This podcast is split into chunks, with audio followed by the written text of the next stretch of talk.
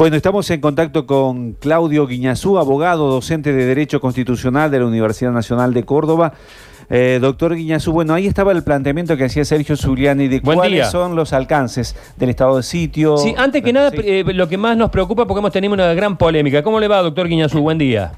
¿Qué tal? Buenos días, ¿cómo le va? Una polémica que se armó acá entre nosotros sobre el derecho o no, la capacidad o no que tiene un jefe comunal o un intendente de cerrar la ciudad. Ya no de decir no abren los hoteles, ni los restaurantes, ni los supermercados, nada, que eso está de entre su potestad y el acuerdo común entre los habitantes, sino decir por acá no se pasa. ¿Se puede o no se puede? Eh, bien, eh, en principio yo estimo que no eh, restringir o impedir el ejercicio de la libertad de circulación por rutas, por rutas, eh, máxima y se trata de rutas provinciales o de rutas nacionales, eh, no, no queda dentro del ámbito de potestades de una autoridad municipal o, o comunal, ¿no? Ni Aún ni aún Sí. argumentando hechos como esto, como la pandemia o cosas por el estilo. ¿Qué debería No, suceder? no, eh, eh, a ver, ciertamente la, la pandemia eh, eh, actual del, del coronavirus es una situación de emergencia Claro. eh, hiperexcepcional. Es una situación de emergencia casi podría decirle emblemática. Pocas situaciones podemos calificarlas más de emergencia que esta o que meritan, pero eso no obsta eh, que, que podamos desconocer que nuestro régimen constitucional reconoce tres niveles gubernamentales, ¿no? el, el federal, el provincial y el municipal, y que la restricción de la libertad de tránsito por una ruta Claro. es, a mi juicio, indiscutiblemente una facultad atribuida al gobierno federal. O sea que yo, intendente de una localidad, ¿me imaginás intendente? Puedo serlo. Sí, no, tranquilamente. Más gobernador, ¿eh? Intendente de una localidad, de- deseo o está en mis. A ver, en, en mi criterio cerrarla, tengo que pedir autorización al Estado federal, digamos. Eh, no, no, ni siquiera. Ni Eh, siquiera. porque el- el- el- no es una facultad delegable del Estado federal.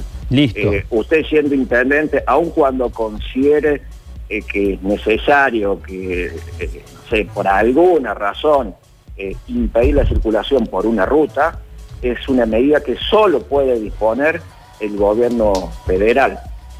¿No? Y, y yo escuchándolo por lo que me decían, lo que estaban charlando entre ustedes, eh, sí, efectivamente, el estado de sitio eh, es la institución de emergencia y excepcional contemplada por la Constitución Nacional, el artículo 23, que autoriza la restricción de los derechos individuales, como podría ser, por ejemplo, eh, de este tipo, ¿no? Pero Claro. no debemos olvidar que la Constitución contempla el estado de sitio solo, solo este, ante una situación de conmoción interior o por ataque exterior. Claro. Y una conmoción interior eh, podría ser un, un- no sé, un levantamiento armado, saqueos desmesurados y, y- y- y demás, en tanto en cuanto ambas situaciones impliquen la puesta en riesgo de la vigencia de la Constitución o de las autoridades creadas por la Claro. Constitución. Claro, aquí Eso también tenemos dice la que... declaración del estado de sitio. Doctor, aquí Sí. también tenemos que sumar cuestiones eh, del clima o, o tragedias que ocurran que puedan llevar a tomar una decisión del Estado de ese tipo, digo. Ah, sí, por supuesto. No, donde eh, se, se- se altera toda, toda la situación de, de- de ese lugar, de esa región. ¿Y el toque de queda? Y el, el toque de queda no está previsto estrictamente en, en- en- en la Constitución Nacional, sino a, a nivel infraconstitucional. Y en todo caso, también es una medida que tiene que ser adoptada por autoridades federales, de ninguna manera ni provinciales ni eh, municipales. No nos olvidemos además que estamos ante una situación de lo que se denomina en derecho público y en derecho constitucional, eh, digamos, poder de policía de emergencia. En líneas generales en condiciones de normalidad, eh, el Estado, en sus tres niveles de, de gobierno, está autorizado a limitar el ejercicio de los derechos por eh, razones de interés común, inclusive de respeto de, de los derechos de la otra persona y garantizar la convivencia armónica. Ahora bien, en, en situaciones excepcionales se habilita lo que se conoce como el poder de policía de emergencia, ¿verdad? Ante situaciones de normalidad, facultades de los poderes públicos de normalidad.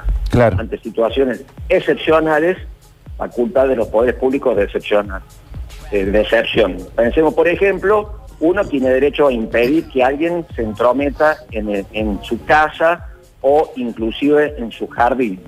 Pero si tenemos un, no sé, un incendio en la casa al lado, desde luego que es razonable que los bomberos ingresen por nuestro jardín, aun cuando, para apagar el incendio, aun cuando nosotros nos opongamos a ello.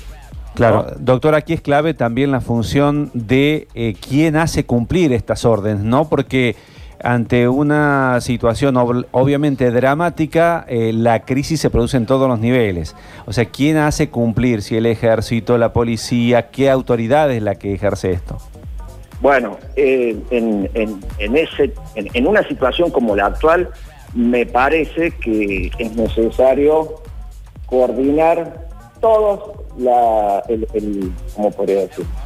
Es necesario articular el ejercicio coordinado de todas las autoridades con facultades de control e eh, inspección. Bien. Es decir, eh, si se, por ejemplo, si se dispone, el, pensemos una medida razonable, ¿no? Una medida razonable en el marco de esta situación de excepción es que, por ejemplo, no sé, los no- lugares públicos no abran. ¿no? Un boliche o algo por el estilo y restringir la permanencia y aglomeración de personas en, en ciertos lugares. Claro. Pues bien, esto puede ser garantizado tanto por autoridades municipales como provinciales. Bien. Este, y eh, afectar a autoridades federales por una medida de ese tipo me parece que resultaría excesivo o en todo caso O, o no fácil de aplicarlo, porque hasta que... están para otras cosas. Claro, ¿no? totalmente.